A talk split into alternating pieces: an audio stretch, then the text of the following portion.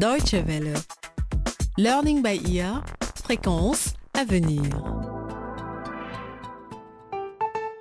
Bonjour à tous et bienvenue à l'écoute de Learning by Ear pour la suite de notre feuilleton Le luxe à crédit, une affaire risquée, dont voici le huitième épisode, Les conséquences. Nous retrouvons tout de suite Gédéon Lébou, c'est lui en effet qui nous raconte toute l'histoire. Ah, bonjour. Vous voilà de retour. Comme pour les autres épisodes, je vais vous parler de mon enfance un peu chaotique, dirons-nous. La dernière fois, Gori dit le requin, usurier de son état, a été arrêté pour avoir cassé le bras de Jenny en tentant de récupérer l'argent qu'il nous avait prêté. Et puis, mon oncle Barnabé a été condamné à la prison par le tribunal pour dettes contractées sans l'intention de les rembourser. Mon ami Paolo, lui, continuait d'avoir de gros problèmes après avoir acheté un vélo grâce à un crédit qu'il n'était pas en mesure de rembourser. Des problèmes qui avaient encore pris de l'ampleur depuis que son père, rentré de voyage, avait appris tout ce que Paolo avait fait de mal. Nina Ma chérie Eh Ouvre à ton cher et tendre époux Je suis rentré C'est ton père Mais on dirait qu'il a bu. Nina Pourtant, il ne boit jamais. Je ne crois pas qu'il soit sous. On va lui ouvrir.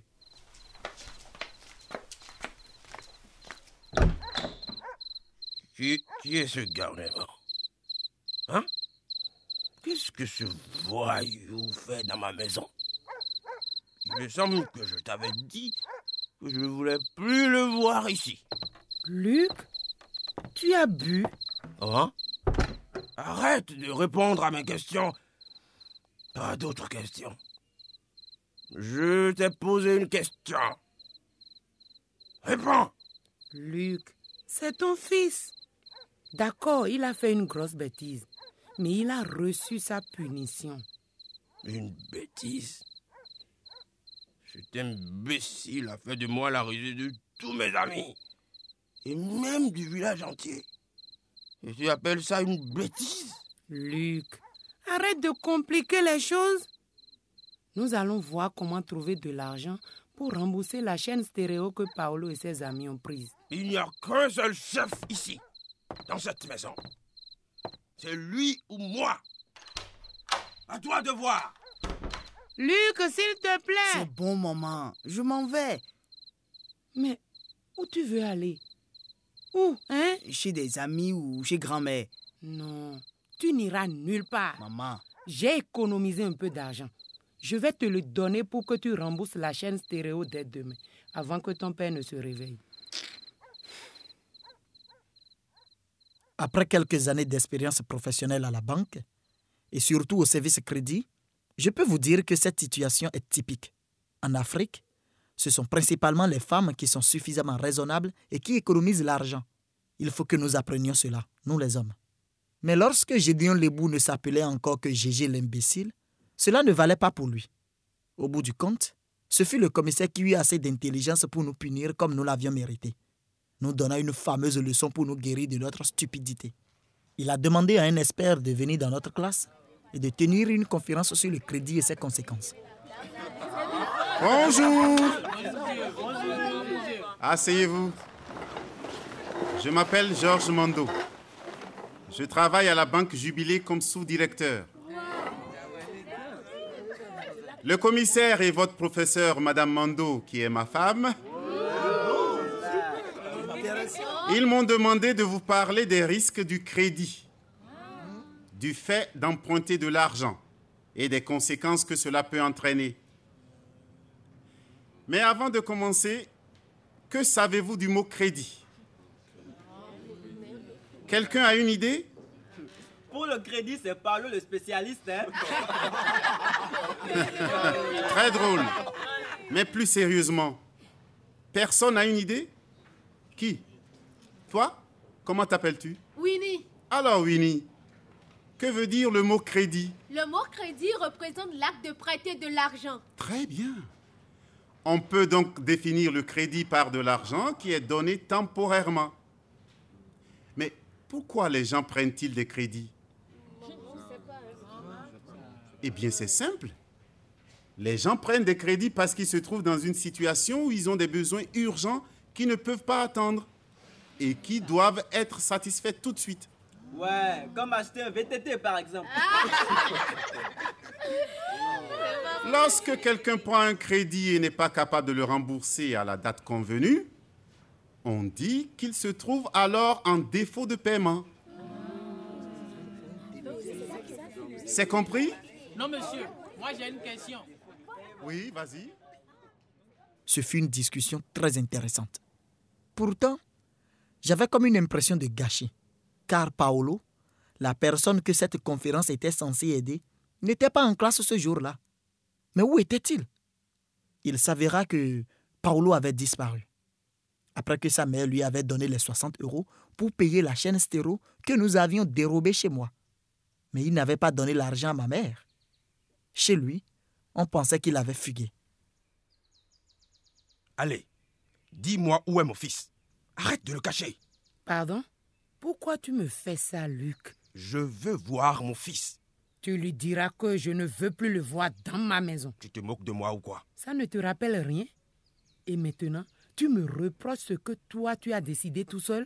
Tu crois que je ne sais pas que tu lui as donné de l'argent derrière mon dos et que tu le caches?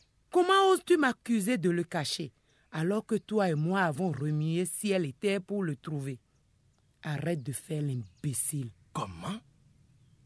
Tu me traites d'imbécile? Tu crois que je plaisante peut-être? Allez, dégage Ne reviens pas ici sans avoir trouvé Paolo.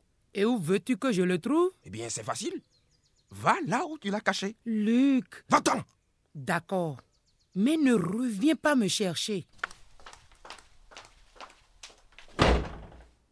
Mon ami Paolo était parti dans la ville voisine après avoir pris l'argent donné par sa mère. Après tout, son père ne voulait plus de lui, ses amis et camarades de classe le détestaient.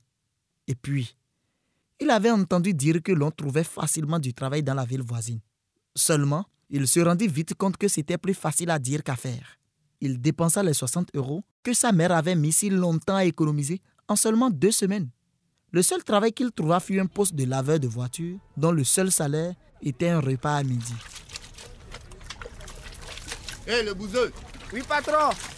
Est-ce que tu as lavé ces voitures comme je t'ai dit de le faire Oui, je les ai lavés. Menteur Elles n'ont pas l'air du tout d'avoir été lavées. Regarde les roues. Elles sont encore pleines de boue. Mais patron, ça fait déjà trois fois que je les lave. Et j'en ai encore dix autres à faire. Et il est tard. À quelle heure j'aurai fini alors Tu es vraiment bon à rien, le bouseux. Allez, retourne dans la brousse. En tout cas, je ne paie pas un boulot salopé comme ça. Voyons, comme si tu payais quelque chose, toi. Pardon? Tu as dit quoi? Rien, patron.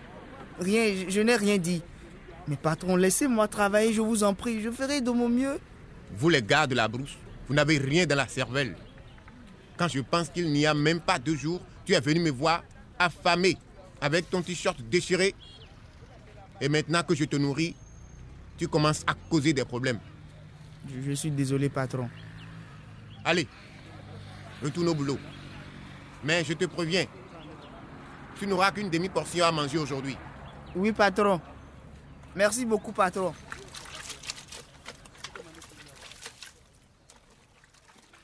Après le travail, Paolo faisait semblant de rentrer chez lui. En réalité, il attendait que tout le monde soit parti pour revenir se cacher dans un coin de l'atelier et dormir. Il ne savait pas où aller. Mais même au bout de plusieurs semaines, retourner à la maison sans rien n'était pas envisageable pour lui. Il pensait qu'il n'avait plus d'amis.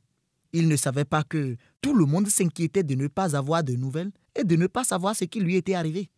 Quelques mois plus tard, Jenny et moi étions en pleine période d'examen. Alors, qu'est-ce que tu penses du devoir de maths? Oh, pour moi, ça a été très difficile. Mais j'espère quand même que j'aurai la moyenne. Et toi? Moi, j'ai beaucoup aimé. Surtout la question concernant les calculs d'intérêt sur le principal. Toi, tu as toujours été bon en maths. Est-ce que tu veux encore étudier le droit quand tu iras à l'université? Non, plus maintenant. Je veux travailler dans la banque. Je veux faire de la finance. Et tu as cru que je ne te retrouverai pas, hein? Allez, rends-moi mon argent. Quel argent? Mais celui que je t'ai prêté avant que tu ne disparaisses. Ah ah C'était pour payer le vélo que tu as cassé, abruti. Tu avais promis me le rembourser. Si j'avais su que tu disparaîtrais, crois-moi, je ne t'aurais rien remis. Toby, je ne te donnerai pas d'argent. Ah, vraiment? Oui. C'est ça? Je crois, moi, tu me rendras tout mon argent. Ah Donc, toi, quand- C'est ça toi-même Paulo, Imbécile rends-moi mon argent. Mais qu'est-ce qui se passe? C'est quoi? Regarde là-bas. Mais c'est Paolo et Toby. Ils sont en train de se battre. Mais oui, Paolo, qu'est-ce qui lui est arrivé? Il a drôlement vieilli, dis donc. Vite, allons les séparer. A- a- allons donc. Arrêtez Arrêtez, s'il vous plaît. Toby, Arrêtez arrête, s'il te plaît. C'est pas sérieux Qu'est-ce que vous faites? Arrêtez de vous battre Après cette courte visite, deux années se sont écoulées avant que Paolo ne revienne. Mais il avait commencé à boire et à fumer. Il avait l'air très négligé et mal nourri. Et dès son retour, les problèmes ont recommencé.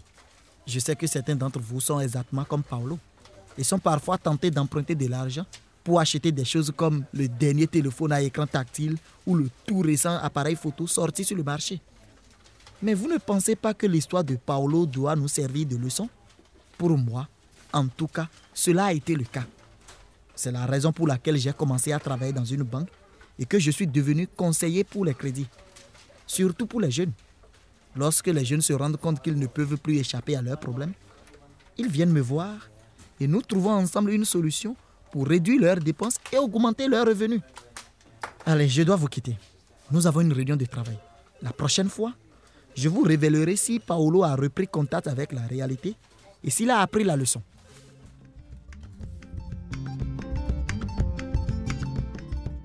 Learning by Ear, c'est fini pour aujourd'hui. Ne manquez pas le prochain épisode de notre feuilleton Le luxe à crédit, une affaire risquée. Si vous souhaitez réécouter l'épisode d'aujourd'hui ou découvrir nos autres feuilletons, rendez-vous sur notre site internet dw.de/lbe. Vous pouvez aussi nous envoyer un courriel à l'adresse suivante français@dw.de. Merci de nous avoir suivis et à très bientôt. Au revoir.